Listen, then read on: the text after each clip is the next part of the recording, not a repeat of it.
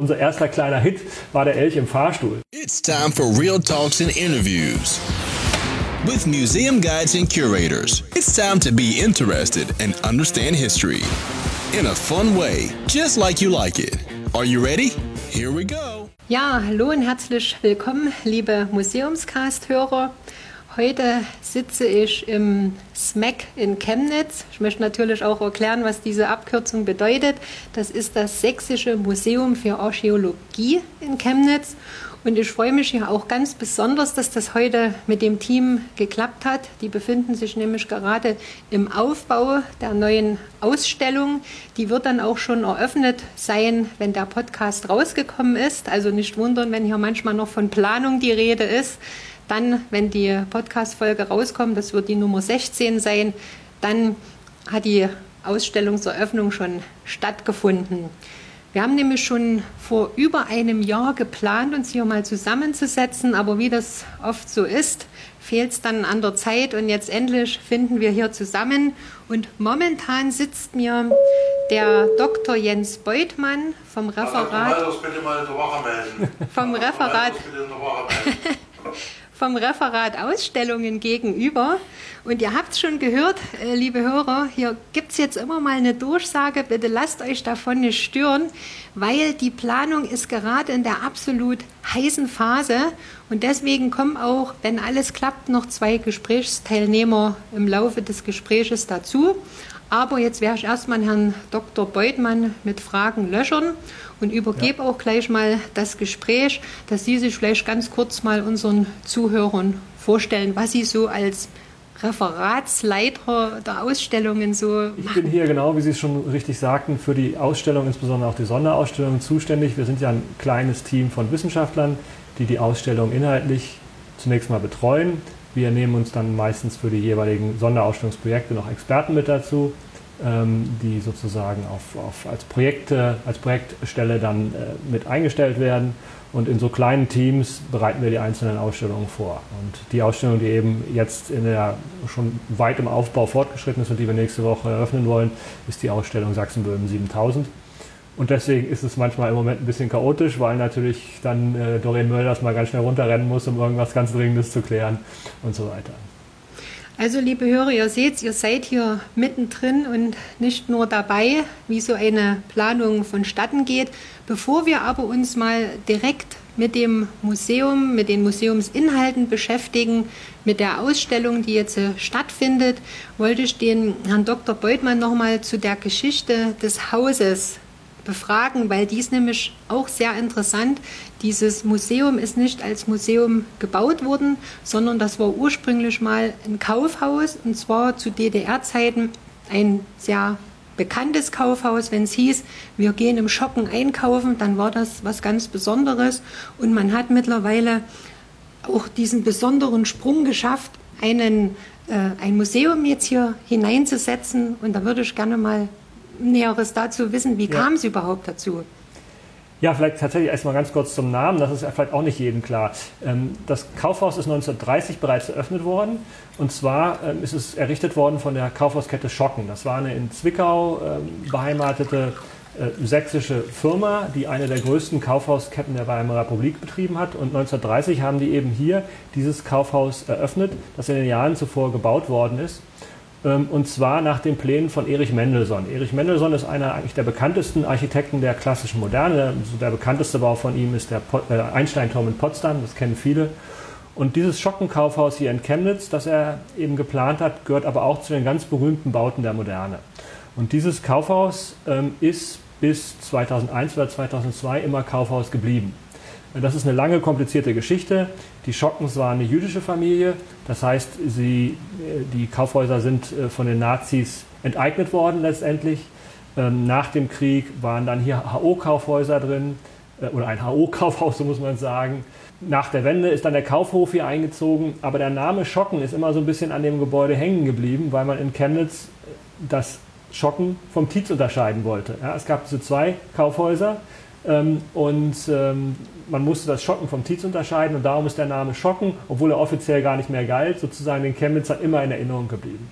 Und wir haben natürlich darauf dann auch Bezug genommen, weil wir auch dieses jüdische Erbe wieder in die Erinnerung zurückbringen wollten. Ähm, als dann 2002 letztendlich der Kaufhof in die Innenstadt gezogen ist, also ganz in die Innenstadt, an den Markt, in den, in den Neubau, ähm, stand dieses Gebäude leer. Und ähm, gleichzeitig war es so, dass das Landesmuseum für Vorgeschichte in Dresden, das ist sozusagen unsere Vorgängerinstitution, ähm, neue Räumlichkeiten gesucht hat. Und äh, wie es dann so ist, es gibt, da, gibt dann politische Entscheidungen und am Ende ist es dann eben so gewesen, dass die Landesregierung gesagt hat, wir wollen auch ein Landesmuseum in Chemnitz haben. Als drittgrößte Stadt sollte auch Chemnitz so eine Institution haben. Hier war dieses wunderbare Gebäude, mit dem was passieren musste, ähm, dass man sozusagen nicht leer stehen lassen konnte, einfach weil das so eine architektonische und kulturgeschichtliche Bedeutung hat. Und diese beiden Dinge sozusagen, der Wunsch nach einem neuen Landesmuseum für Archäologie und das freistehende Kaufhaus, die sind zusammengekommen und die haben letztlich dazu geführt, dass wir dann 2007 angefangen haben, hier ein neues Museum zu konzipieren.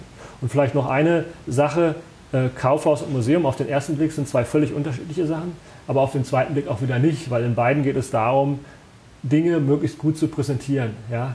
Und äh, bei uns kann man die Dinge nicht kaufen, die wir präsentieren, aber man soll sie zumindest sich gut anschauen können. Also insofern gibt es da schon Gemeinsamkeiten und es bedarf jetzt auch nicht sozusagen eines kompletten Umbaus oder einer kompletten Entkernung, wie man sieht, äh, sondern wir haben durchaus das Kaufhaus noch in seiner Struktur erkennbar gelassen. Und ähm, aus Erfahrung weiß ich, dass es ja ab und zu auch mal so eine Führung gibt, wo man sich direkt als Interessierter mit der Architektur äh, beschäftigen kann. Mhm. Bleibt das auch weiterhin Bestandteil? Ja, absolut. Diese Führung, ähm, wir haben regelmäßige Termine dafür, aber auch zu besonderen Veranstaltungen wie Tag der Architektur oder natürlich auch, wenn Nachfragen sind. Man kann diese Führung auch buchen, die finden also immer wieder statt. Ansonsten haben wir natürlich auch die Dauerausstellungen, also direkt in, hinter der Fassade. Ja, das Gebäude ist ja durch so eine geschwungene Fassade gekennzeichnet. Das sieht man eben auch von außen schön, wenn man hier in Chemnitz am Stefan-Heim-Platz steht. Ähm, und hinter dieser geschwungenen Fassade auf den drei Etagen gibt es jeweils eine kleine Ausstellung zu Erich Mendelssohn, zum Architekten, zu Salman Schocken. Das ist sozusagen der Gründer der Kaufhauskette und ein ganz wichtiger, äh, eine ganz wichtige Person auch für den Zionismus und für die deutsch-jüdische Geschichte. Und natürlich eine Ausstellung, die sich nur mit der Geschichte dieses Gebäudes beschäftigt. Denn die ist ja noch viel komplizierter, als ich sie jetzt so verkürzt dargestellt habe. Also sehr spannend, äh, sich das mal anzugucken. Also also, liebe Hörer, das ist natürlich für einen Podcast recht schwierig, dann etwas zu beschreiben, aber ihr braucht keine Angst zu haben, weil in den sogenannten Show Notes werde ich auch Fotos zeigen, wie die Fassade von außen aussieht, dass ihr euch das einfach schon mal anschauen könnt. Wer jetzt den Podcast von weiter her hört und das äh, Museum hier in Chemnitz noch nicht kennt, der ist natürlich dann auch herzlich eingeladen, das direkt mal nach dem Hören des Podcastes auch zu besuchen, denn dazu soll ja der Podcast auch animieren, nicht nur so hören, sondern auch mal vorbeikommen. Denn wie schon ähm, angesprochen vom Herrn Dr. Beutmann ist die Geschichte wesentlich tiefgreifender, wie aus dem Kaufhaus das Museum wurde. Und wenn man sich dann so einer extra Führung das nochmal anhören und anschauen kann, macht das natürlich noch viel mehr Sinn und auch Freude. Ne? Ja, und ähm, nun würde ich gern mal überleiten wollen. Das Museum ist ja nicht nur dadurch was Besonderes durch diesen Umbau, dass man dann gesagt hat, jetzt kann man in die archäologische sächsische Geschichte blicken, sondern was von Anfang an auch aufgefallen ist, dass es gleich relativ gut im, in den sozialen Netzwerken vertreten war. Und da wäre jetzt meine Frage, war das vom Team von Anfang an so gedacht und geplant zu sagen, wir fangen damit gleich an oder hieß es, ach, eine Webseite reicht erstmal und dann werden wir mal weitersehen, wie wir das machen? Ja, von Anfang an kann man nicht sagen. Das wäre jetzt äh, gelogen. Wie gesagt, wir haben 2007, 2008 mit dem ganzen Konzeptionsprozess angefangen, noch von Dresden aus. 2012 standen uns dann die Büroräume hier auch zur Verfügung. Ähm, da sind wir auch hierher gezogen. Da, die Eröffnung war dann, nee, 2013, Entschuldigung. 2013 sind wir hergezogen, 2014 war ja dann die Eröffnung. Das heißt, wir waren praktisch ein Jahr vor der Eröffnung wirklich auch hier. Und dann ging es wirklich los, dass wir uns Gedanken gemacht haben, ähm, wie bringen wir dieses neue Museum jetzt auch ins Bewusstsein der Chemnitzer und der Sachsen generell. Und dann war natürlich ziemlich klar, dass wir auch uns über Social Media Gedanken gemacht haben. Und das erste ist natürlich Facebook, das ist erstmal so das Einfachste und das, was alle auch irgendwie schon kannten, äh, wenn auch nicht alle jetzt wirklich persönlich schon aktiv waren. Und ähm, tatsächlich haben wir dann einfach mal so einen Facebook-Account eröffnet und einfach mal losgelegt. Und das war damals eigentlich so in dieser, in dieser Öffnungsphase. Es waren, wir hatten einige Volontäre, Ähm, auch hier, also die Volontäre, die machen so ein zweijähriges Programm, das im Landesamt für Archäologie und auch einige Monate bei uns abläuft. Und in der Zeit hatten wir zwei oder drei Volontäre auch hier und die waren da natürlich sehr, sagen wir mal, näher dran vielleicht als auch wir einige unserer älteren Mitarbeiter. Ähm, aber in diesem Team haben wir dann erstmal einfach angefangen, Meldungen zu machen, kurz gesprochen, oh see, was, was haben wir denn? Es war auch für uns so unglaublich spannend, was da passiert ist in dieser, in dieser Öffnungsphase, dass eigentlich jeden Tag irgendwas zu berichten war. Ja? Und ähm, insofern hat es auch Spaß gemacht, das hat das Team auch nochmal so ein bisschen so zusammengeschweißt, darüber zu reden, was könnten wir denn heute mal bringen, wie, wie sind die Echos, was kommt gut an, auch auszuprobieren, was gut funktioniert. Ne? So unser erster kleiner Hit war der Elch im Fahrstuhl. Ja, das sind ja so Dinge, da kommt man gar nicht drauf, aber wir hatten diesen, diese diesen ausgestopften, dieses Tierpräparat eines Elches, das sozusagen daran erinnern soll, dass in, in, Sachsen ja zu Zeiten der Eiszeit auch Elche gelebt haben. Und dieser Elch musste natürlich mit unserem Fahrstuhl auch irgendwann mal nach oben gebracht werden. Und dann gibt es ein wunderbares Foto von diesem Elch im Fahrstuhl. Und das war natürlich sofort ein Knaller, wo wirklich viele Leute darauf angesprochen haben. Und das waren auch so, so interessante Erfahrungen, die wir einfach dann gemacht haben. Also wir haben uns wirklich Learning by Doing an diese Social Media Sache am Anfang herangetastet, aber dann auch bald gemerkt, dass wir das so nebenher irgendwie auch nicht mehr schaffen. Das ist das nächste Stichwort, das Wort nebenher. Man hört das ja oft auch auf äh, diversen Veranstaltungen, dass irgendjemand aus dem Team quasi am Kopf rausgerissen wird. Jetzt mach das mal noch nebenbei, neben deinen Hauptaufgaben. Jetzt sagen Sie ja ganz äh, deutlich, das kann man nicht nebenbei machen. Was haben Sie da für Schritte eingeleitet, um eben von dem nebenbei wegzukommen? Ja, wir haben es versucht, allmählich etwas zu strukturieren und zu profi äh, professionalisieren sozusagen. Zunächst hat eigentlich Doreen Mölders, ähm, also auch eine von unseren Wissenschaftlerinnen, ähm, das als Teil ihrer Aufgabe dann sozusagen übertragen bekommen. Sie wollte es auch gerne machen, hat es dann ein bisschen koordiniert. Wir haben, ich glaube, alle zwei Wochen uns getroffen, äh, alle, die irgendwie daran beteiligt sind und so ein bisschen festgelegt, okay, wer macht was. Wir haben es dann ja auch erweitert von Facebook, dann gab es einen Blog, dann kam Instagram dazu, Twitter. Ähm, das heißt, ähm, wir haben versucht, das weiterhin auf mehrere Schultern äh, zu, zu, halten. Wir wollten auch nicht, dass es am Schluss so läuft, dass es sozusagen eine Person gibt, die sich ausschließlich darum kümmert und es nicht mehr aus dem Team heraus auch passiert. das ist immer, glaube ich, die Gefahr, wenn man es komplett professionalisiert, dass, dass der Kontakt immer bleiben muss. Und ähm, ja, das war dann sozusagen der nächste Schritt, aber irgendwann hat Doreen dann auch gesagt, ja, auch das geht irgendwo nicht mehr, denn sie hat ja schließlich auch Ausstellungen zu betreuen und so weiter. Und dann haben wir uns letztlich dazu eben entschieden, tatsächlich eine Stelle auszuschreiben und die Stelle hat äh, die Annelie Blasko jetzt bekommen, die jetzt eben ähm, sozusagen ausschließlich für Social Media zuständig ist. Aber nach wie vor versuchen wir das also verzahnt zu halten. Es wird also auch regelmäßig in Dienstberatungen darüber gesprochen. Ähm, sie spricht uns natürlich auch direkt an, dass also auch die Mitarbeiter Beiträge liefern und so weiter. Also dass das ist wirklich auch eine Sache ist, die aus dem Team heraus nach wie vor, nach wie vor kommt. Also das heißt, es ist wirklich äh, eine positive Verzahnung, dass jetzt nicht nur der Social Media Mitarbeiter sagt, ich habe da eine Idee und das poste ich jetzt mehr oder weniger auf allen Kanälen, denn ich habe mal geschaut, bitte mhm. Äh, berichtigt mich, wenn das nicht stimmt. Also SMAC ist auf Instagram, Facebook, dann die Webseite mhm. mit dem Blog und Twitter. Mhm. Gut. Ne? Genau. Und das sind ja nun doch jede Menge schon Kanäle. Das heißt, das Team arbeitet zusammen und sagt, ich habe hier was Tolles, wie beispielsweise dem Elch im Fahrstuhl. Und das könnte jetzt mal gepostet werden. Gibt es da zusätzlich dann noch wie eine Liste? Ja, also. Ähm, wollen wir, ist jetzt nur eine Frage, äh, Frau Blasko, wollen Sie gerne auch mit was dazu sagen? Ja, kann ich gerne machen. Also, Dann vielleicht könnten wir uns doch mal hierher setzen. Liebe Hörer, es war ursprünglich nicht geplant, dass die Social Media äh, Tante, ich sage das mal so, weil ich, weil ich beruflich selber das auch mache und ich bezeichne mich da so, vom SMAC jetzt hier mit Rede und Antwort steht, aber ich freue mich umso mehr, dass sie jetzt doch hier ans Mikrofon äh, gekommen ist. Nochmal ein herzliches Willkommen an die Annelie Blasko, die sich hier im SMAC ausschließlich ja. darum kümmert, wie die einzelnen Social-Media-Kanäle betreut werden. Vielleicht möchten Sie dazu einfach was sagen, wie Sie trotzdem das schaffen, mit dem Team zusammenzuarbeiten und von dort auch Informationen zu bekommen. Hm.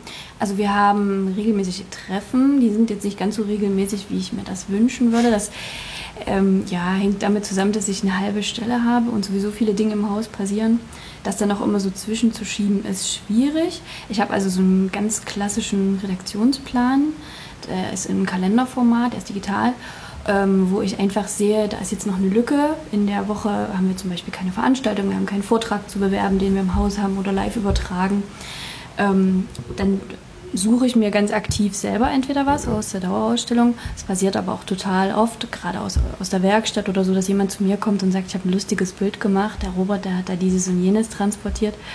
Ähm, das könnte man mal noch mitbringen. Es gibt aktuelle Ereignisse in der Stadt, so wie die Stolpersteine, die neu verlegt worden sind, jetzt vor kurzem in Chemnitz, wo man einfach dann tagesaktuell auch einfach live entscheidet, das machen wir heute, das war jetzt so nicht geplant. Aber es gibt längerfristige Planungen, ne, also den Familientag, den hatten wir jetzt vor kurzem am 9. September und da haben wir fast wöchentlich einfach schon vorausschauend gezeigt, was passiert an so einem Familientag, wen haben wir da an Darstellern und haben das vorgestellt. Und da gehörte ja unter anderem auch jetzt zur aktuellen Ausstellung äh, dazu direkt diese, ich sag mal, Ausflüge, ne? Da wurde ja auch drüber berichtet. Für Sachsen-Böhmen? Genau. Genau, wir haben eine Wanderung gemacht, genau. Die habe ich begleitet, also ich bin in sengender Hitze übers Feld mitmarschiert. Ja. Es war ein sehr schöner Ausflug und habe ja, habe ähm, live ein bisschen berichtet, bei, bei Instagram eine Story gemacht, was wir so sehen und was uns begegnet. War ein total schöner Ausflug und hat viel hergegeben. Parallel hat uns noch ein Fotograf begleitet und jemand, der ein Video erstellt hat für die Sonderausstellung. Das wird dann quasi zu sehen sein im Eingangsbereich. Genau, das habe ich auch mit dokumentiert. Und wie sind da so die Rückmeldungen? Gibt ja jetzt unterschiedliche Kanäle. Ich habe gestern mal äh, auf Facebook nochmal nachgeguckt. Die Bewertungen sind ja alle durchweg äußerst positiv. Also wo Eltern oder Großeltern schreiben, ich war mit meinen Kindern hier, die sind total begeistert wieder raus, total familienfreundlich. Man wurde sogar aufgefordert, was auszuprobieren. Also es gibt ja nicht immer so ein tolles Feedback, wenn mhm. Personen aus dem Museum rauskommen, geschweige denn, dass die Kinder nochmal wieder rein wollen. Die sagen, war drin, reicht. Ja, genau. Ja. Nee, man muss, wir hatten gestern zufällig sowieso das Gespräch darüber. Wir haben eine sehr, also in, in meinem Empfinden, eine sehr treue ähm, ähm Fangemeinschaft oder, oder eine Besucher- ein Besucherkreis, der eben äh, unsere Beiträge angezeigt bekommt und der auch Rückmeldungen gibt. Also wir haben äh, immer wieder Namen, die gleich auftauchen, die unsere Vorträge verfolgen, die rückmelden, wie interessant er ist, wie dankbar sie sind und so. Das ist, sind viele Familien dabei natürlich, die melden uns dann auch zurück, wie begeistert die Kinder sind oder wo es, keine Ahnung, vielleicht auch mal gehangen hat. Das ist ja auch okay. Ne? Wir sind, es ist ein öffentlicher Kanal und jeder kann sich dort äußern. Aber insgesamt muss ich wirklich sagen, also wir haben sehr treue Fans, die auf uns auch zukommen. Manche kennen mich jetzt schon, zum Beispiel im Familientag werde ich dann schon begrüßt. Man weiß jetzt schon, wer hinter der Kulisse da am, an der Tastatur sitzt und, ähm, und antwortet, wenn da eine Frage ist. Das ist schön. Und in welche Kamera man freundlich schauen muss, weil es könnte in der genau, Instagram-Story genau, genau, erscheinen. Genau. So ist das, genau. Man kennt mich bereits. Hm. Und sind da jetzt auch wieder solche äh, Live-Aufnahmen zu Interviews also oder beziehungsweise Vorträge geplant. Es ist ja mal eine Zeit lang fanden ja Fachvorträge statt oder das finden sich auch, finden auch immer noch statt. Noch, genau, im Moment ja. haben wir die Klostervorträge. Äh, Vortragsreihe, da finden jetzt noch bis in den Dezember ja. Vorträge statt. Genau, die wir auch zum Teil live übertragen. Die letzten drei weiß ich ganz sicher, dass wir die live übertragen. Ähm, genau, und auch für die Sonderausstellung Sachsen-Böhmen sind viele Vorträge geplant die auch live übertragen werden sollen, sofern der Vortragende sein Okay gibt. Also das wird auf jeden Fall das ist eine Reihe, die fortgeführt ganz wird, sicher ja. auch abgeklärt, dass derjenige sagt, jawohl, ich bin dafür, ja. das darf aufgezeichnet werden. Ja, natürlich, genau. Und wie sind da so die Rückmeldungen von den Zuschauern? Äh, es gibt, also muss man ganz klar sagen, es gibt spezielle Themen bei unseren Vorträgen. Die sind wahnsinnig, gehen ins Detail, haben mit ähm, ganz speziellen Themen zu tun. Also nicht jeder beschäftigt sich in seiner Freizeit mit Klosterarchäologie oder äh, Klosterbauforschung oder so. Da sitzen dann schon ähm, Leute da drin in den Vorträgen, die sich wirklich dafür interessieren, die auch geschichtsaffin sind, die gerne in ihrer Freizeit so Burgen, Klöster besuchen. Ähm, da sitzen dann weniger Familien drin, ganz mhm. klar. Ne? Also der Besucherkreis äh, variiert. Es gibt aber so, ich nenne es jetzt mal ganz naiv, populärwissenschaftliche Themen, äh, Kelten, Wikinger, Gräber, sowas in der Richtung. Da merken wir dann auch, also wenn wir uns im Nachhinein einfach die Zahlen anschauen bei Facebook, wer hat den Vortrag gesehen, wie lange, wie viele Minuten, äh, sind die Zahlen dann höher. Das ist klar. Also es gibt Themen, die einfach mehr Leute ansprechen. Also es gibt auch in einem Museum Mainstream-Themen, absolut, die klar. mehr ansprechen. Ja, das sollte auch so sein. Ja. Ja, das gilt ja generell für alle Angebote. Ne? Also das kann sozusagen von niedrigschwellig, wie man dann so schön sagt, bis zu wirklich eben wissenschaftlich sein. Und das spricht auch unterschiedliches, unterschiedliches Publikum jeweils an und das soll auch so sein.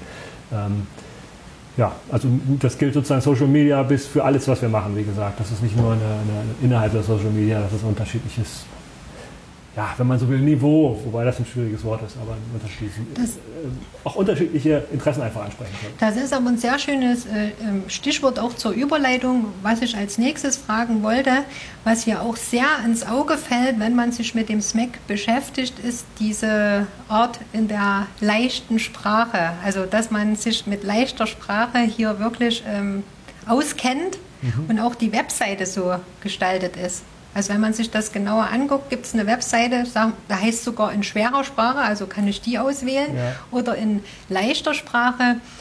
Wie lange hat das gedauert von der Planung, bis man das umsetzen konnte? Oh.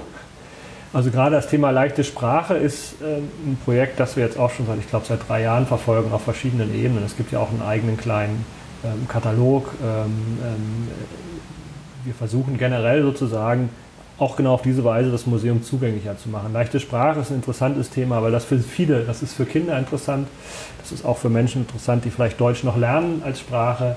Also insofern spricht man eine Menge Leute an, die vielleicht mit diesen typischen Museumstexten, die ähm, eben schon manchmal auch, wir sind Wissenschaftler, wir bemühen uns immer so verständlich wie möglich zu schreiben, aber manchmal gelingt uns das nicht ganz. Ähm, und da ist die, die, die leichte Sprache, glaube ich, auch eine super Ergänzung. Aber man muss auch sagen, das kriegen wir nicht selber hin, diese Dinge zu schreiben. Also dafür holen wir uns tatsächlich jeweils professionelle Hilfe und Leute, die das wirklich kennen können. Ne, das wird für uns vorbereitet inhaltlich und dann von, von, von Profis ähm, neu formuliert.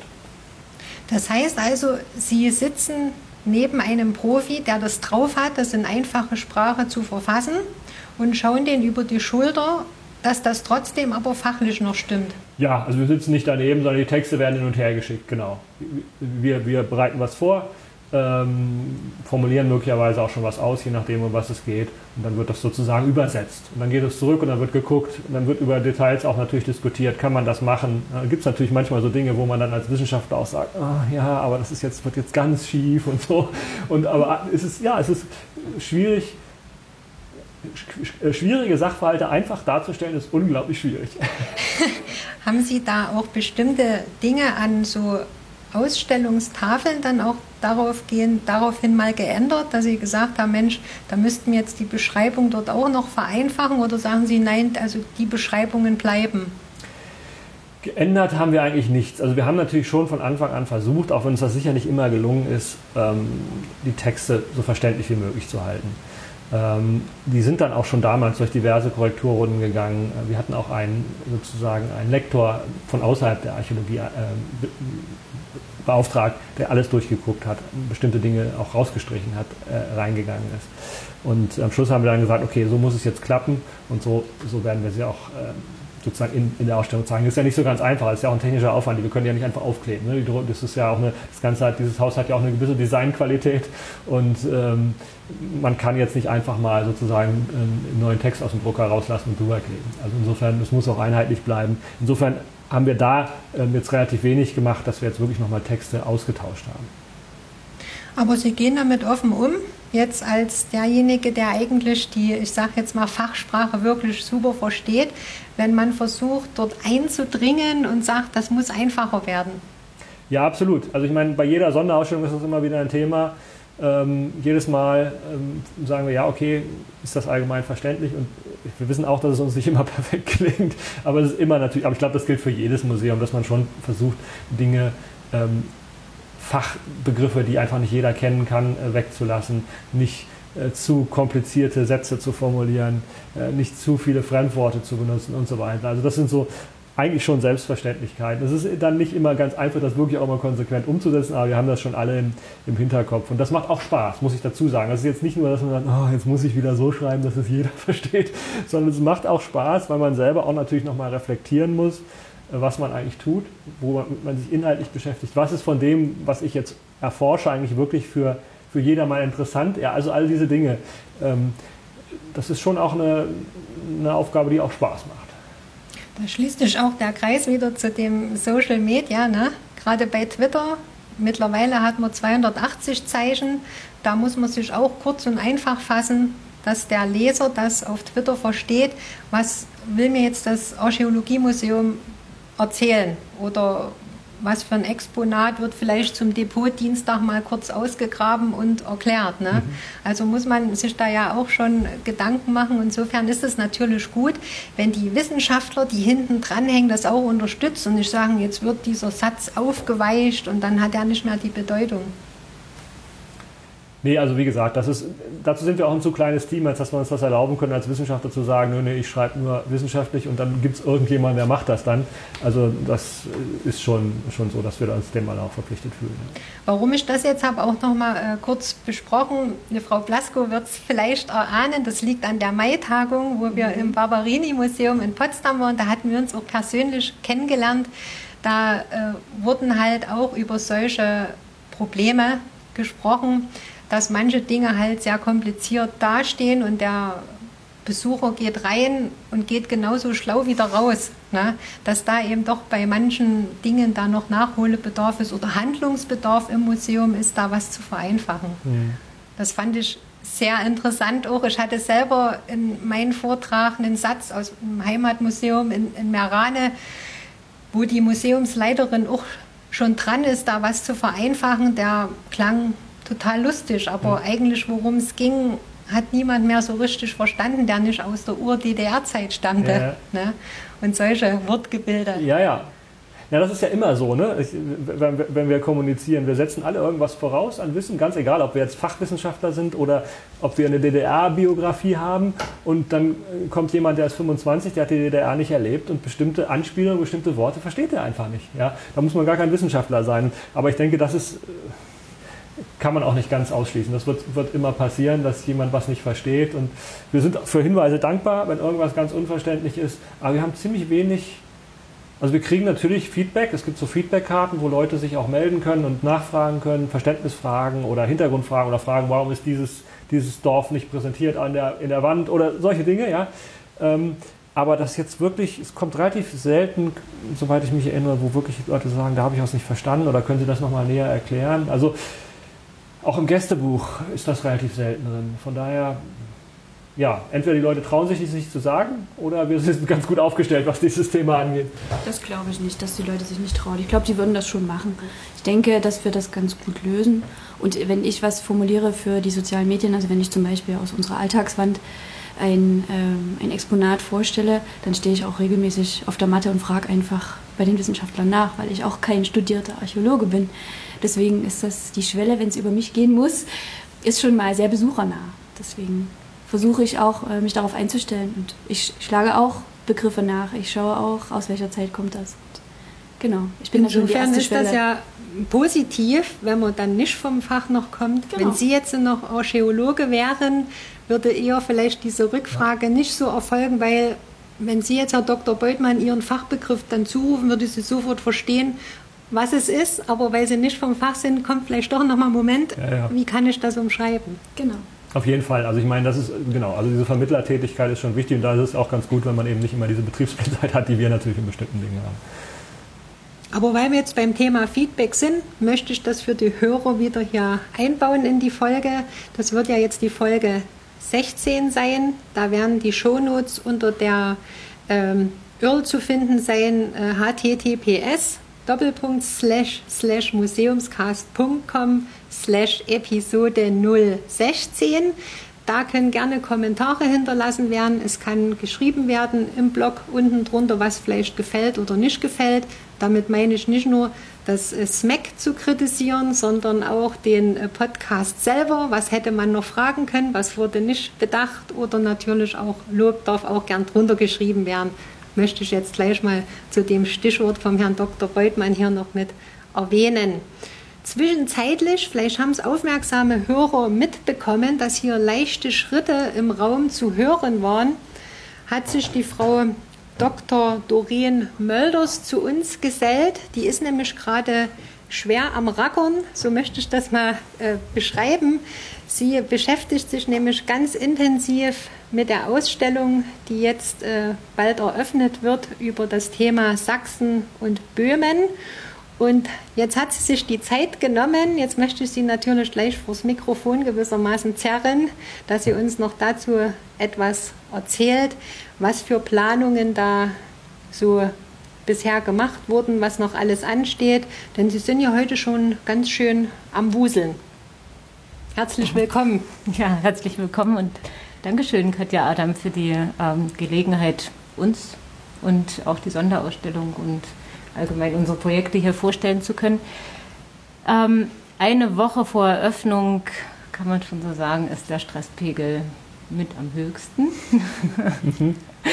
Äh, was daran liegt, dass ähm, ganz unterschiedliche Menschen mit ganz unterschiedlicher Ausrichtung im Haus sind. Also natürlich nicht nur unsere Handwerker, die schon seit äh, Wochen dabei sind, die Ausstellungsarchitektur vorzubereiten, aufzubauen, sondern vor allen Dingen auch Kuriere aus den einzelnen Institutionen, Restauratorinnen und Restauratoren, die die Objekte auspacken und letztendlich in die Vitrinen stellen bzw. montieren. Und da kommt noch eine weitere ähm, Gruppe dazu, das sind die Objekteinrichter.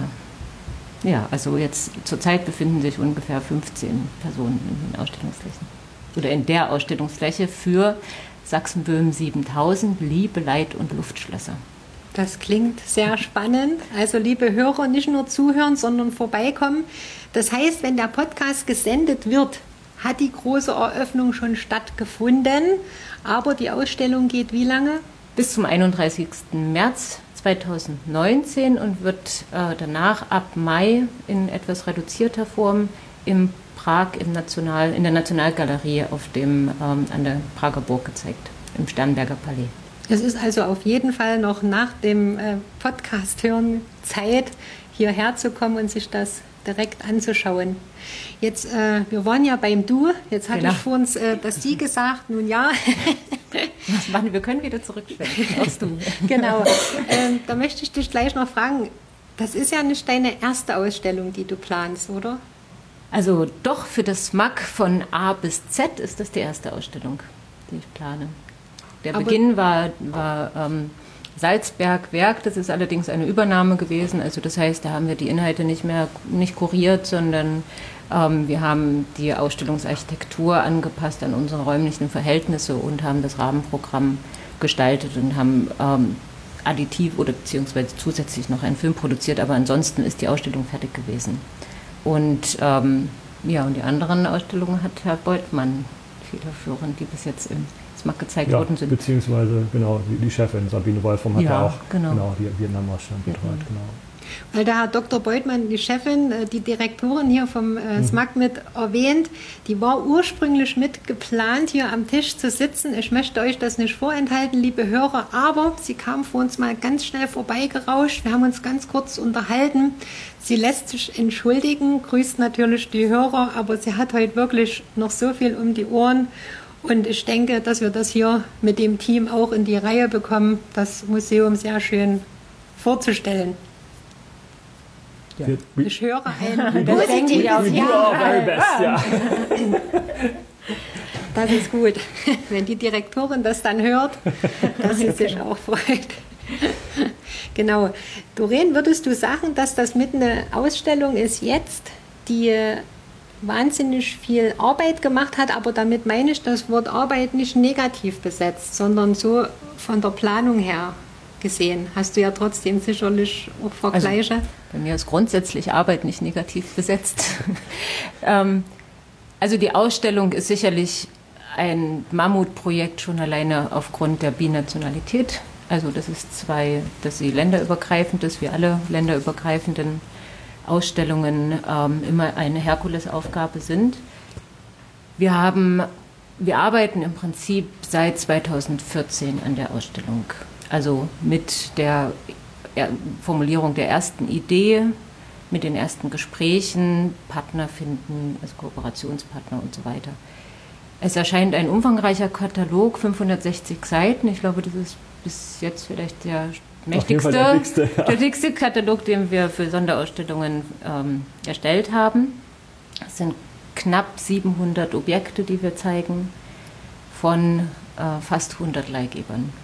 Für wen ist da der Katalog gedacht? Für alle Besucher oder richtet sich der an eine spezielle Zielgruppe?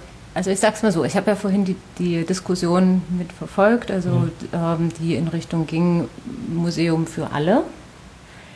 Und ähm, ich bin grundsätzlich auch der Meinung, ein Museum, vor allem die Dauerausstellungen, sollten einem möglichst breiten Publikum offenstehen. Bei den Sonderausstellungen bin ich etwas zwiegespalten. Ich denke, hier müsste, muss man dadurch, also aufgrund der kurzen Laufzeit, also in der Regel sechs Monate, auch etwas unterscheiden. Und wir haben bei der Ausstellung Sachsen-Böhmen sehr zielgerichtet gearbeitet. Also fokussiert auf eine bestimmte Zielgruppe und unsere Zielgruppe ist vor allen Dingen auch ähm, ein kunstinteressiertes, geschichtsinteressiertes Publikum. Und dementsprechend ist auch der Katalog. Also das sind zwar kurze Beiträge, maximal so vier Seiten, die sich sehr angenehm lesen, ähm, die aber wahrscheinlich eher auch einem Fachpublikum an. Ja, ich weiß nicht, ich kann es schlecht einschätzen. Also ja. es ist alles was, also mhm. alles dabei, würde ich sagen. Also also ich glaube, es ist so, wenn ist natürlich immer die Frage, wie viel Zeit man ja. mit so einem Thema auch verbringen möchte. Aber wenn man jetzt durch die Ausstellung gegangen ist und hinterher das Gefühl hat, oh, da war vieles Interessante dabei, aber ich würde das jetzt gerne nochmal in einem breiteren Zusammenhang bekommen und vieles vergisst man dann auch schon wieder, das würde ich gerne nochmal nachlesen. Wenn man sich diese Zeit wirklich nimmt, man muss ja im Katalog auch nicht jede Seite lesen, aber da nochmal durchzublättern und das eine oder andere nochmal nachzulesen, glaube ich schon, dass es ähm, auch für, für nach wie vor ein breiteres ja. Publikum interessant sein kann. Und man muss dazu sagen, ich, das ist der, ist, oder doch, ich meine schon bisher die einzige Publikation über die Beziehungen zwischen den beiden ja. Regionen, die es gibt zurzeit. Ja. Also es gibt Fachliteratur, davon auch gar nicht so wenige, aber eine Literatur oder ein, ein Buch, eine Publikation, die sich für, oder zumindest an ein breites Publikum richtet, ist das jetzt bis jetzt ein Unikat. Also der Ausstellungskatalog muss dann nicht nur als so Beiwerk betrachtet werden, sondern das ist dann wirklich was eigenständig, wo man sagt, das möchte ich besitzen, wenn ich die Zielgruppe bin. Nicht nur, weil das jetzt zu der Ausstellung ja. erstellt wurde, ja, weil absolut. bei manchen Ausstellungskatalogen ist ja oft überhaupt die Frage, mache ich einen? Wird sich das verlohnen? Ja, Wird der Besucher oder wer auch immer den erwerben? Absolut. Also der Katalog äh, funktioniert ohne die Ausstellung. Ja, ja, auf jeden Fall. Das Als Informationsmedium. Ich meine, der Katalog ist in gewisser Weise auch das, was bleibt. Eine Ausstellung ja. wird irgendwann abgebaut und dann ist sie weg. Irgendwie ist sie dokumentiert, das ist klar, aber ähm, der Katalog ist das, was bleibt. Der steht in Bibliotheken überall in Deutschland oder auch darüber hinaus. Das heißt, ähm, man sieht das auch bei anderen Ausstellungen, äh, dass die auch durchaus von der Fachwissenschaft, diese Kataloge immer mal wieder herangezogen werden, weil das oft auch für Wissenschaftler eine Möglichkeit ist, mal so etwas breiter gewisse Dinge zusammenfassen, zu reflektieren und darüber zu schreiben, was sie sonst oft nicht tun, weil wir ja oft auch mehr so in unserem jeweiligen Spezialistentum verhaftet sind und so Beiträge für Ausstellungskataloge zwingen uns auch dazu, manchmal ein bisschen im, im breiteren Sinne Dinge nachzudenken. Und das wird immer, darauf wird immer wieder zugegriffen. Also wir benutzen auch, wenn wir Ausstellungen vorbereiten, auch wieder Ausstellungskataloge natürlich von anderen Ausstellungen, manchmal vor 15 oder 20 Jahren, weil, weil es immer noch ein, ein guter Stand ist, der da drin steht. Also man versucht da wirklich ich erwähne das Wort Nachhaltigkeit mal, äh, auch so einen Katalog so zu erstellen, dass der nicht verfällt, also ja. ein ganz schnelles Verfallsdatum hat, sondern dass genau. man den wirklich wie als Nachschlagewerk auch noch Jahre später ja. verwenden kann. Genau. Jetzt weiß ich nicht, es wurde ein Zettel reingereicht, ob die genau. Doreen wieder glaub, weg Doreen muss. müsste mal wieder ja. kurz runter.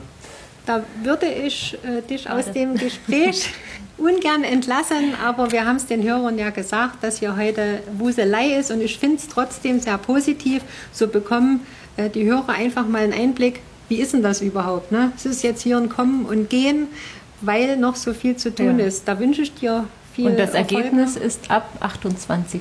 Ab 28. Freitag. Genau. Woche. Ja. Gut. Dann, Dann, freuen wir, also ich mich schon auf viele Besucherinnen und Besucher. Ja. Genau. So. Ja, man muss immer sagen, genau. Es ist dann am Ende bei solchen Dingen sind es dann doch immer nur ein, zwei Leute, die bestimmte ähm, Fragen beantworten können. Da muss Doreen runtergehen, die wirklich sozusagen die ganzen Fäden zusammenhält und bei allen Dingen weiß, warum muss jetzt dieses Exponat an dieser Stelle stehen. Und wenn sich dann eben Fragen ergeben mit den Kurieren, also die Kuriere, das hat Doreen Mölders ja schon kurz erläutert, äh, die Kuriere sind Wissenschaftler oder Restauratoren von den jeweiligen Leihgebern, also von Museen, die uns Objekte für die Ausstellungszeit zur Verfügung stellen, dass wir die zeigen können. Ja, wir können ja solche Ausstellungen nicht nur aus unseren eigenen Ständen bestreiten. Das heißt, man bekommt hier eine Kombination zu sehen, auch in der Ausstellung, die es natürlich nie wieder so zu sehen geben wird. Und die meisten Objekte werden wahrscheinlich auch in den nächsten 100 Jahren nicht in Chemnitz zu sehen sein. Und äh, diese Kuriere, die haben, müssen aber natürlich zunächst mal darauf achten, dass wir sorgfältig mit den Objekten umgehen, dass die so aufgestellt werden, dass, sie, dass denen konservatorisch nichts passiert, dass niemand sie anfassen kann und so weiter. Es gibt Unterschiede. Es gibt ganz heikle Objekte, ganz äh, kostbare natürlich. Es gibt andere Objekte, die sind ganz unproblematisch, die kann man auch anfassen. Aber das muss, müssen die jeweiligen Kuriere natürlich entscheiden und die sind dabei, ähm, um eben zu gucken, passiert das, ist das alles ordentlich, ähm, ist das sicher, dann wird die Vitrine abgeschlossen normalerweise, wenn der Kurier geht und dann darf eigentlich niemand mehr ran. Ja. Und deswegen ist das durchaus immer auch so ein gewisser heikler Moment, äh, dass das alles gut geht. Und ähm, ja, genau, das ist das, womit wir uns gerade sozusagen beschäftigen und deswegen muss Doreen, weil das eben immer mal schnell runter und irgendwelche Dinge klären, äh, damit alles da unten weitergehen kann. Genau, es soll ja schließlich pünktlich eröffnet werden, genau, ne? ja, dass ja, dann ja. der Besucher auch Freude dran hat. Genau. Äh, was Sie jetzt erwähnt haben, was so alles in der Vorplanung stattfindet, ähm, da schließt sich noch eine Frage an. Ich habe auf der Webseite gelesen, dass es direkt eine Unterrubrik gibt, wo so Verhaltensregeln im Museum aufgeschrieben werden. Mhm. Was natürlich heraussticht im Positiven ist, dass, wenn man Blitz abschaltet, Fotografieren erlaubt ist. Das mhm. ist ja, gibt es ja durchaus immer noch viele Einrichtungen, mhm. wo das ein absolutes äh, Tabu noch in der heutigen mhm. Zeit ist. Aber spielen da solche Sachen auch mit einer Rolle, dass wenn man jetzt Leihgaben von woanders her hat, dass man dadurch einfach auch mehr die Augen aufhalten muss, damit da nichts passiert an der Vitrine? Ja, das sowieso. Ich meine, wir müssen auch mit unseren eigenen Objekten sorgfältig umgehen. Also das mal abgesehen davon. Wir sind als Museum natürlich verpflichtet, dafür zu sorgen, dass die Dinge, die uns anvertraut sind, auch für künftige Generationen noch vorhanden sind. Also das gilt, gilt erstmal für alle Museen. Da sind wir uns erstmal alle einig.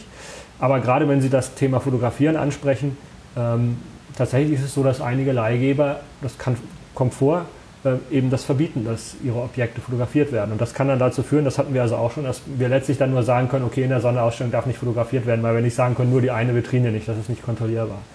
Ähm, das hat in der Regel schlichtweg auch rechtliche Gründe. Also mit, mit, mit äh, Bildern, Fotos kann auch Geld verdient werden und manche Leihgeber sagen eben, okay, dieses, diese Leihgabe, die ist so wichtig, damit verdienen wir Geld, wenn wir das Bild verkaufen und wir wollen nicht, dass jeder das fotografiert. Ähm, ja, konservatorische Gründe spielen eigentlich keine Rolle, wenn man nicht mit Blitz fotografiert. Also das ist nicht der Punkt. Aber das ist so, da müssen wir dann auch damit leben. Ähm, ich denke, im Großen und Ganzen, mein Eindruck ist, die meisten größeren Museen mittlerweile erlauben das Fotografieren. Ähm, aber wie gesagt, da gibt es auch gute Gründe, warum einige das nicht machen. Das muss man auch verstehen. Aber Sie sind im Grunde sehr offen, auch als Museum jetzt. Da würde ich gerne den Schwenk zum Tweet-Up mal noch machen wollen. Ähm, dass man sich da öffnet und sagt, da wo es wirklich irgend möglich ist, darf der Besucher das machen, damit er sich auch da wohlfühlt, weil machen wir uns nichts vor, das äh, Handy ist mit vielen verwachsen. Ja. Ne? Und wenn man im Museum reingeht, wollen sie das sicherlich nicht am Eingang äh, in der Ecke oder irgendwie im mhm. Safe abschließen, sondern mitnehmen, einfach um zu zeigen, schaut mal, ich war hier, ich habe dieses oder jenes gesehen. Zumal die Ausstellung ja auch toll präsentiert ist. Also es gibt ja hier auch noch eine Dauerausstellung, auf die mhm. würde ich gerne auch noch kurz mhm. eingehen wollen, aber ich würde vielleicht vorher noch mal nachfragen. Es gab ja schon Tweet-Ups hier im ähm, Museum. Mhm. Vielleicht für einige, die es noch nicht wissen sollten, was das ist, würde ich jetzt noch mal das äh, Wort an die äh, Social Media Frau übergeben. Tante. Genau. ich wollte es jetzt nicht schon wieder erwähnen. Ähm, äh, hat das äh, gute Früchte gezeigt, dass man das jetzt auch mit der neuen Ausstellung wieder machen will? Das ist äh, grundsätzlich immer positiv, wenn sich Leute dazu entschließen, auf ihrem Blog oder über ihren Kanal einfach auch ein kulturelles Ereignis oder eine kulturelle Sache vorzustellen oder zu besprechen. Es gibt nicht so viele Blogs, äh, zumindest hier in Chemnitz, die sich mit Kultur beschäftigen. Und da ist prinzipiell jeder für uns wichtig, der einfach sagt, es ist schön, ähm, geht mal dahin Darüber freuen wir uns. Insofern würde ich sagen, das ist immer positiv und schön und gut für uns, wenn wir das durchführen. Es gibt auch in, in meinem Bekanntenkreis äh, durchaus noch äh, Leute, Familien, die noch nie hier waren, die dann einfach das auch vielleicht auf meinem Kanal einem, auf einem Bild sehen, wie das hier ist und dass es für Kinder ja geeignet ist, die dann dankbar für den Hinweis sind und hierher kommen. Also auch wenn es das Smack jetzt schon ein paar Jahre gibt, gibt es immer noch viele Leute, die vielleicht noch nicht so viel davon gehört haben oder gesagt haben, da müsste ich mal wieder hin. Also hat man da schon eine gewisse Erfahrung gemacht, dass durch solche Tweet-Ups, also egal ob die jetzt in Twitter oder Instagram oder auf Facebook oder im Blog bei jemandem stattfinden, der hier vor Ort ist, ähm, dass dann tatsächlich Besucher aufgrund dessen hierher gekommen sind. Wenn die, diejenigen, die über uns schreiben, eine große ähm, Fangemeinde oder Followerzahl haben, natürlich, das merkt man, dass dann äh, Leute zu uns kommen. Ob das jetzt in die Tausende geht, würde ich bestreiten, aber wie gesagt, also im kulturellen Bereich ist es immer schön, wenn sich sowas mhm. verbreitet. Ja, gerade wenn das dann ja auch teilweise Blogs sind, die schon in so einem Bereich sozusagen auch wahrgenommen werden, der sich ohnehin genau. für solche Dinge interessiert. Das ist natürlich wichtig, dass kommt man sozusagen sehr nah an die Leute ran, die für uns als Publikum in Frage kommen. Am Ende weiß man natürlich nie genau, auf welchem Kanal Leute auf uns aufmerksam geworden sind. Meine Theorie ist ja immer, dass oft auch eine, ein Kontakt sozusagen nicht reicht. Aber wenn man vielleicht ein Plakat in der Straße sieht und dann noch in der Zeitung Artikel liest oder einen Podcast hört oder einen Blog liest, ja, also durch zwei, drei Kontakte, dann kommt irgendwann der Punkt, wo man sagt, ja, stimmt, ich wollte da ja hin, ich muss das jetzt endlich mal machen. Ja. Genau. Also das ist, glaube ich, so. Und dann kann man am Ende auch nicht genau sagen, war es jetzt die klassische Zeitung oder war es äh, der Tweet, der, irgendein Twitter-Beitrag, der, der eine Tweet, der sozusagen letztlich dazu geführt hat, dass jemand, jemand zu uns kommt. Ähm, aber andererseits muss man auch genauso sagen, es gibt ähm, immer weniger Leute, die wirklich auch die klassische Zeitung regelmäßig lesen zum Beispiel, die für uns natürlich trotzdem immer noch ein ganz wichtiges Medium ist. Und schon deswegen müssen wir auch versuchen, alle Kanäle zu bespielen. Das ist im Endeffekt ein sehr äh, gutes Stichwort, auch dass man sagt, man, man versucht so viel wie möglich Kanäle ordentlich zu betreuen, also sowohl die digitalen als auch die analogen, also sprich Print. Mhm. Das muss ja nicht hinten runterfallen. Gerade wenn ich dran denke, in der vorhergehenden Episode, also in der Nummer 15, habe ich mich mit einer Kulturbloggerin unterhalten.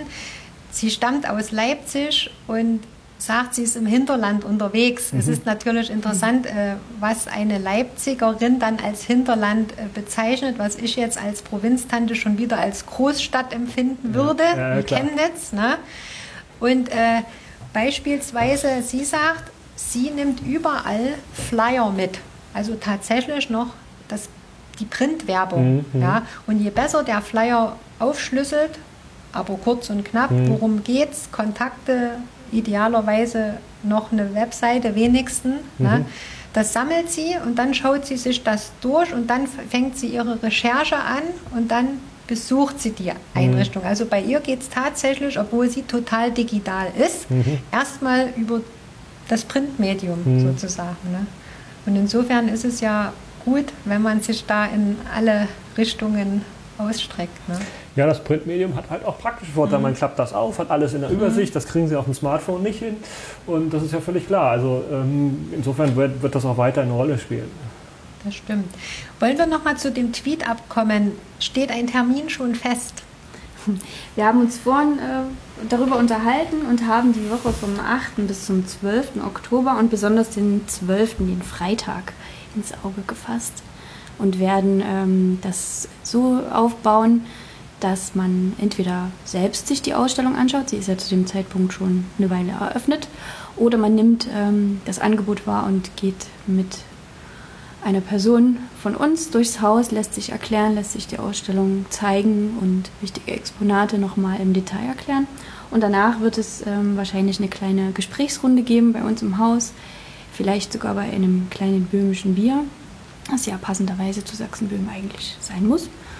Und äh, dann gibt es die Gelegenheit, sich quasi nochmal auszutauschen, Fragen zu stellen und in die Tiefe zu gehen. Der aufmerksame Hörer wird aber jetzt vielleicht sich die Frage stellen, Moment, Ende September ist die Ausstellung eröffnet worden. Eigentlich finden Tweet-Ups ja mal vor der Eröffnung statt.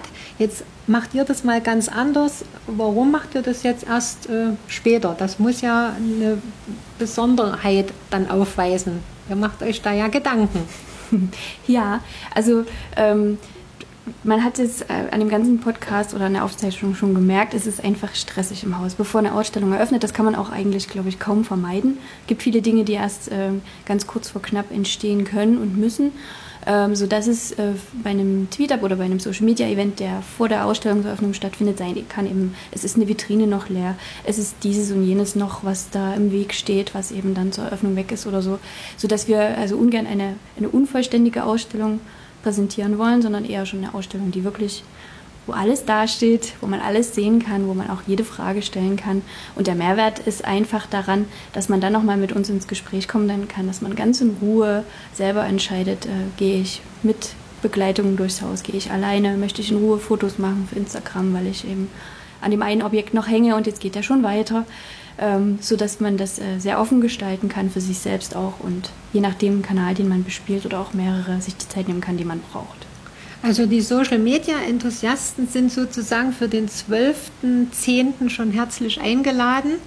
Und diesmal wird es ganz entspannt. Ja, das heißt, jeder bekommt seine Zeit, die er benötigt und kann entweder seine 280 Zeichen bei Twitter füllen oder sich vielleicht schon Gedanken für den etwas längeren Blog machen, Vielleicht gibt es ja auch äh, Instagrammer, die dabei sind und die eine oder andere Story drehen wollen. Der Museumscast hat es jedenfalls geplant, mit anwesend zu sein. Mhm, wunderbar. Ich werde dann, denke ich, vielleicht Twitter und oder Instagrammen mal, mal schauen. Sehr schön. Genau. Ja, jetzt wäre meine nächste Frage noch, ähm, ob der Herr Bihari noch kommt. Ich habe ihn schon vorbeihuschen sehen mhm. und würde ihn jetzt weil der hat ja so eine tolle Bezeichnung, Change the Smack. Das müssen wir noch in Erfahrung bringen, was das bedeutet. Genau. Soll ich gleich schon was dazu? Ja, ja gern. Ja, ähm, Vorher sagte Herr Dr. Beutmann noch was. Genau, ich sage noch mal kurz was dazu. Ja, also das Ganze ist ja ein Projekt, was von der Bundeskulturstiftung gefördert wird. Wir haben das beantragt und als eine von drei Institutionen in Sachsen diese Fördermittel bekommen. Ähm, es geht darum, dass ähm, das Thema Diversität, das ist das Stichwort, das ähm, da heute entscheidend ist. Das kann Attila Bihari sicherlich gleich noch besser auch beschreiben, was das bedeutet, dass wir dieses Stichwort stärker auch in, unsere, in unseren Museumsalltag, in unseren Arbeitsalltag einfließen lassen, dass wir das Museum, also wir haben ja gerade auch schon über Zielgruppen gesprochen, für noch mehr ähm, Zielgruppen attraktiv machen, dass wir aber auch ähm, innerhalb des, ähm, des Hauses, innerhalb des Teams sozusagen mehr Diversität ermöglichen, würde ich jetzt mal sagen. Und ähm, dieses Projekt wird eben gefördert, wie gesagt, von der Bundeskulturstiftung. Und Attila ist für vier Jahre genau jetzt bei uns und wird sich darum kümmern. Ähm, genau, und ich glaube, das kann er dann am besten selbst beschreiben, was er da so vorhat. So, liebe Hörer, jetzt ist unser letzter Gesprächspartner hier am Mikrofon. Und zwar hat der Herr Dr. Beutmann das ja schon gesagt, das ist der Attila Bihari. Ich hoffe, ich verhaspel mich jetzt nicht. Er leitet dieses Projekt Change the Smack.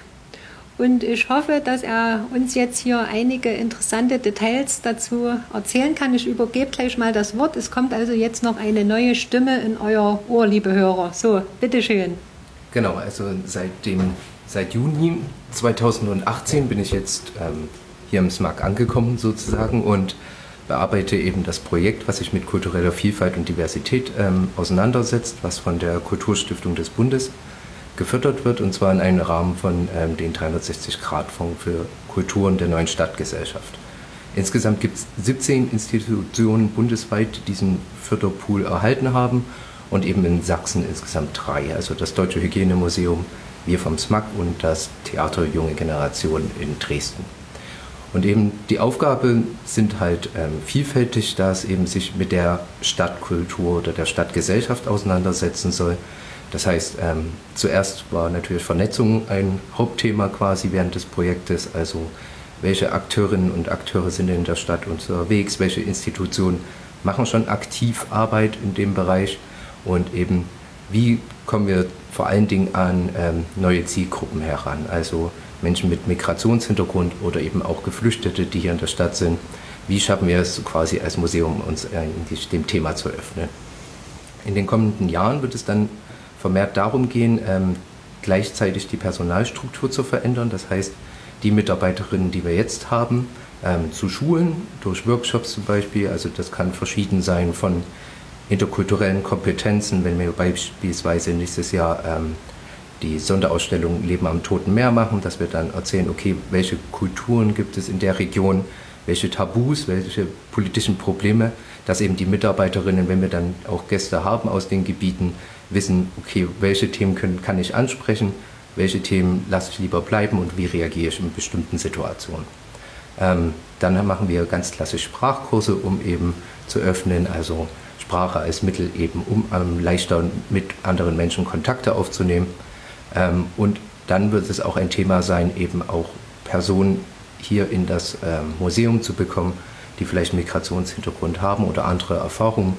Ähm, bei, bei dem Thema Diversität immer gesagt wird, ähm, desto diverser ein Team ist, desto mehr Blinkwinkel hat man und desto ähm, besser kann man auch arbeiten, weil man einfach aus verschiedenen ähm, Standorten heraus quasi Probleme an, gemeinsam angehen kann und eben auch neue Gruppen ansprechen kann.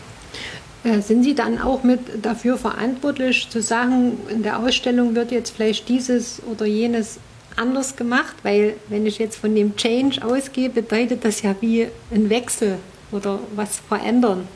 Genau, also bei Ausstellungen ist eben meistens das Thema, ähm, über wen spreche ich eigentlich, wenn ich ähm, quasi etwas ausstelle. Also ist es tatsächlich nur ein irgendwie geartetes Objekt, was ich ähm, einfach hinstelle und was dann seine Geschichte erzählen kann.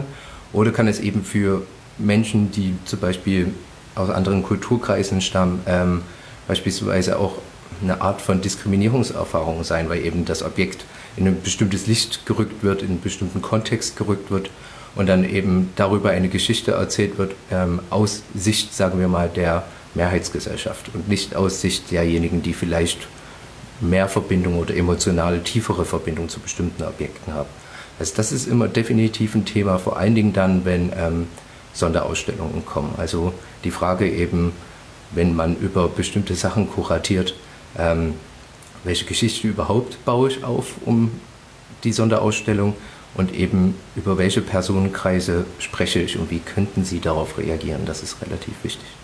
Haben Sie da im Vorfeld wie so ein ja, Katalog bekommen, wo so Richtlinien drin stehen, äh, dass Sie dann wissen, da müsste ich auf dieses oder jenes achten oder müssen Sie sich das jetzt selber erarbeiten? Also die Agentinnen jetzt, wo haben wir uns vernetzt und kommen aus unterschiedlichsten Feldern. Also es gibt eben Menschen, die mehr mit den Theatern oder mit der Kultur treiben quasi, ähm, mehr Kontakt hatten. Ähm, Leute, die definitiv selbst einen Hintergrund haben eben und aus auch unterschiedlichen Studiengängen. Also bei mir war es eher ähm, Kulturwissenschaft und vor allen Dingen da die Spezialisierung auf die Frage, wie verhält sich eine Mehrheitsgesellschaft zu einer Minderheitsgesellschaft und was kann zum Beispiel das Recht oder eben die Politik tun, damit diese Verhältnisse sich ins Positive entwickeln und nicht einfach nur das Wir gegen das andere quasi im Konflikt steht.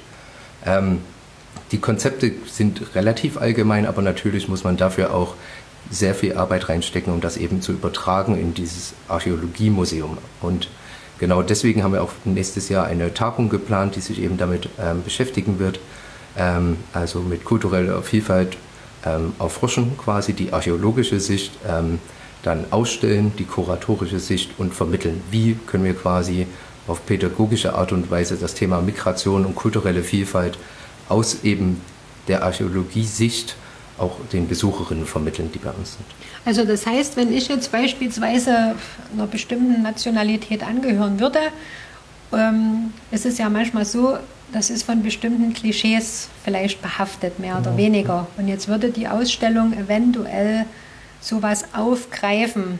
Da wären Sie jetzt sozusagen am Regler, dass Sie sagen, es gehört zur Geschichte dazu, aber wir werden den Text so dazu gestalten, dass wenn ich jetzt komme, mit dem Klischee behaftet, mhm. sage ich mal, und es steht davor, dass ich mich da aber nicht äh, so peinlich berührt fühle, sondern dass ich das einfach nur als Geschichte lese, sozusagen, ohne dass ich dann denke, na, das haben die wieder in der Wunde gebohrt. Also das ist sozusagen das Ziel, dass sich wirklich jeder auch wohlfühlt und nicht dann rausgeht und denkt, na, jetzt haben die aber über die Kultur wieder hergezogen. Ich bin jetzt Laie, deswegen frage ich noch mal so nach. Genau, also es gibt bestimmte Klischees, es gibt ähm, Schubladen, in denen Menschen denken, aber wir machen sie eben öffentlich und wir geben den Diskurs frei, eben wie damit umgegangen werden kann. Weil nur dadurch kann man eigentlich ähm, solche ähm, Mechanismen bekämpfen. Wenn man immer nur sagt, okay, wir unterdrücken das, wir sagen, das ist schlecht, Punkt, und wir, wir reden nicht darüber, ähm, dann bleiben diese Themen ja trotzdem weiter in den Köpfen quasi verhaftet. Erst dann, wenn eben neue Kontakte entstehen, wenn zum Beispiel ähm, ein Me Mensch, der jetzt schon seit Familien, also seit Generationen seiner Familie ähm, in Sachsen gelebt hat und dann ein anderer Mensch dazu kommt, der jetzt gerade frisch aus Syrien gekommen sind, dann ist, fördern wir eher den Dialog, weil dadurch denken wir, dass wir die meisten Konflikte leichter entschärfen können, als wenn wir jetzt einen von den beiden sagen, tu dies nicht, tu das nicht, denke so nicht, was eben nicht funktionieren würde. Das würde ich vielleicht auch nochmal sagen. Also man darf, man, man denkt leicht an so eine irgendwie so eine Art Negativ oder gerade einen Katalog, der möglicherweise von der Bundeskulturstiftung vorgegeben würde, was nicht gedurft wird oder so. Sowas gibt es überhaupt nicht. Es geht genau um die Auseinandersetzung, um das Diverse, auch in unserem Team, dass wir über Dinge diskutieren. Nun ist Attila jetzt seit vier Monaten hier. Genau. Ungefähr vier Monate, genau. Also wir hatten bisher jetzt noch keinen Fall, wo er kam, das dürft ihr aber nicht. Ja? Das wird es vielleicht irgendwann auch mal geben, wer weiß es. Ähm, aber ich würde es eigentlich positiver sehen. Ähm, man kann ja auch zu einem Objekt verschiedene Geschichten aus unterschiedlichen Perspektiven erzählen. Und das würde ich eher sagen, ist die Herangehensweise. Ähm, also eigentlich wirklich eher eine Bereicherung und mehr Vielfalt, Buchstabe, mehr Diversität, nichts anderes meint das ja. Ähm, deswegen ist ja die andere Erzählung nicht gleich falsch. Ja? Und ähm, genau, Konflikte, über Konflikte muss man auch sprechen. Ähm, die unter den Tisch zu kehren, nützt auch nichts. also insofern würde ich das wirklich eher als eine für uns eine zusätzliche positive Möglichkeit sehen, uns, uns zu bereichern und mehr zu, sozusagen mehr Dinge äh, machen zu können, als dass uns hier irgendwas eingeschränkt oder verboten wird. Ja. So hatte ich das jetzt selber im Gespräch auch nicht aufgefasst. nee, ich wollte es nur noch mal ganz deutlich machen. Ja. ja. Na, das ist halt, wie wir uns vorstellen, da waren Sie jetzt noch nicht hier am, am Tisch, da hatten wir uns halt unterhalten, dass der Herr Dr. Beutmann ja sozusagen in der archäologischen Materie ganz tief drin genau. steckt. Genau. Ne? Und er schreibt jetzt was und freut sich drüber. Und dann lese ich das vielleicht einfach nur als Podcasterin, denke an manchen Stellen, hm, das habe ich jetzt nicht so verstanden. Da kommt dann äh, die Social Media Tante und sagt, Herr Dr. Beutmann, Moment, in 280 Zeichen muss ich das anders verpacken, damit der Leser das versteht. Oder für die Instagram Story auch wieder anders verpacken, dass das dort der Nutzer versteht, weil das da ja mehr übers Visuelle, übers Bild geht. Und jetzt kommen Sie sozusagen noch hinzu, die sich dann auch wiederum äh, bestimmte Gedanken machen, wie können wir das auch hier wieder vernünftig formulieren, dass das zum einen fachlich stimmt und dass das aber auch zwischenmenschlich harmoniert. Genau. So denke, ja. also habe ich das jetzt verstanden. Ich genau, frage deswegen genau, nochmal genau, nach, so weil der Podcast einfach dazu dient, wenn man das jetzt liest, ja, was macht der Herr äh, Bihari jetzt, ne, dass man das einfach auch nochmal für den Otto-Normalmenschen wie mich erklärt, dass man das auch versteht, was, was steckt da alles für, für eine Wichtigkeit dahinter. Deswegen nochmal die Frage nachgebohrt. Und dann kommt natürlich dazu, dass er neben der Vernetzung auch zusätzlich Veranstaltungen mit organisiert und so. Also wir können einfach auch unser Programm schlichtweg dadurch nochmal erweitern. Ja? Also wir können noch mehr anbieten, als wir sonst schon können. Man kann also als Besucher sich noch auf zusätzliche Angebote freuen. Um nochmal auf Herrn Dr. Beutmann zu sprechen so kommen, das bedeutet nicht, Sie sind hier da, um das Smack umzuwälzen, weil ich dachte, mal sehen, was sich dahinter verbirgt, sondern dass zusätzlich einfach noch was auch für den Interessierten halt angeboten wird. Genau, also es richtet sich ähm, sowohl nach innen als auch nach außen. Also ähm, es soll auch, wenn diese Prozesse dann hier stattfinden, wenn vielleicht ähm, neue Mitarbeiterinnen hier eingestellt werden, die dann ähm, vielleicht einen ähm, Hintergrund haben, weil sie geflüchtet sind und ähnliches, wird das ja auch ähm, auf die Menschen quasi Auswirkungen haben. Also sie kommen dann in den Raum rein und dann können sie vielleicht mal eine Führung haben, die einen ganz anderen Blickwinkel auf die Dauerausstellung macht. Zum Beispiel eben das Thema, wie nehme ich als Person Sachsen wahr, wenn ich eben nicht hier aufgewachsen bin ähm, und vielleicht aus ganz anderen Kulturen quasi stamme oder ganz anders aufgezogen wurde. Ähm, und solche Themen kann man dann auch verarbeiten. Also es gibt dann so eine Wechselwirkung zwischen der Stadt als solches, der Zivilgesellschaft und eben der Institution, dem SMAC selber. Das klingt sehr spannend. Da gibt es noch viel zu tun, wenn ich das so höre. Ja, es hat ja gerade erst angefangen, das Projekt, und die Planungen finden noch statt. Und ja. natürlich ähm, wird man natürlich auch von ähm, Ereignissen der Zeit manchmal überrollt und muss dann wieder sich ganz neu ausrichten quasi. Es wird nie langweilig. Kann man so sagen. Im Museum ja. sowieso nicht. Ne? genau, sehr schön. Ähm, ich bin jetzt eigentlich mit meinen Fragen durch, aber ich überlasse das immer noch den Museumsmenschen, wenn noch was auf dem Herzen brennt, zu sagen, das wird man gerne noch erwähnen, dann ist jetzt der richtige Zeitpunkt.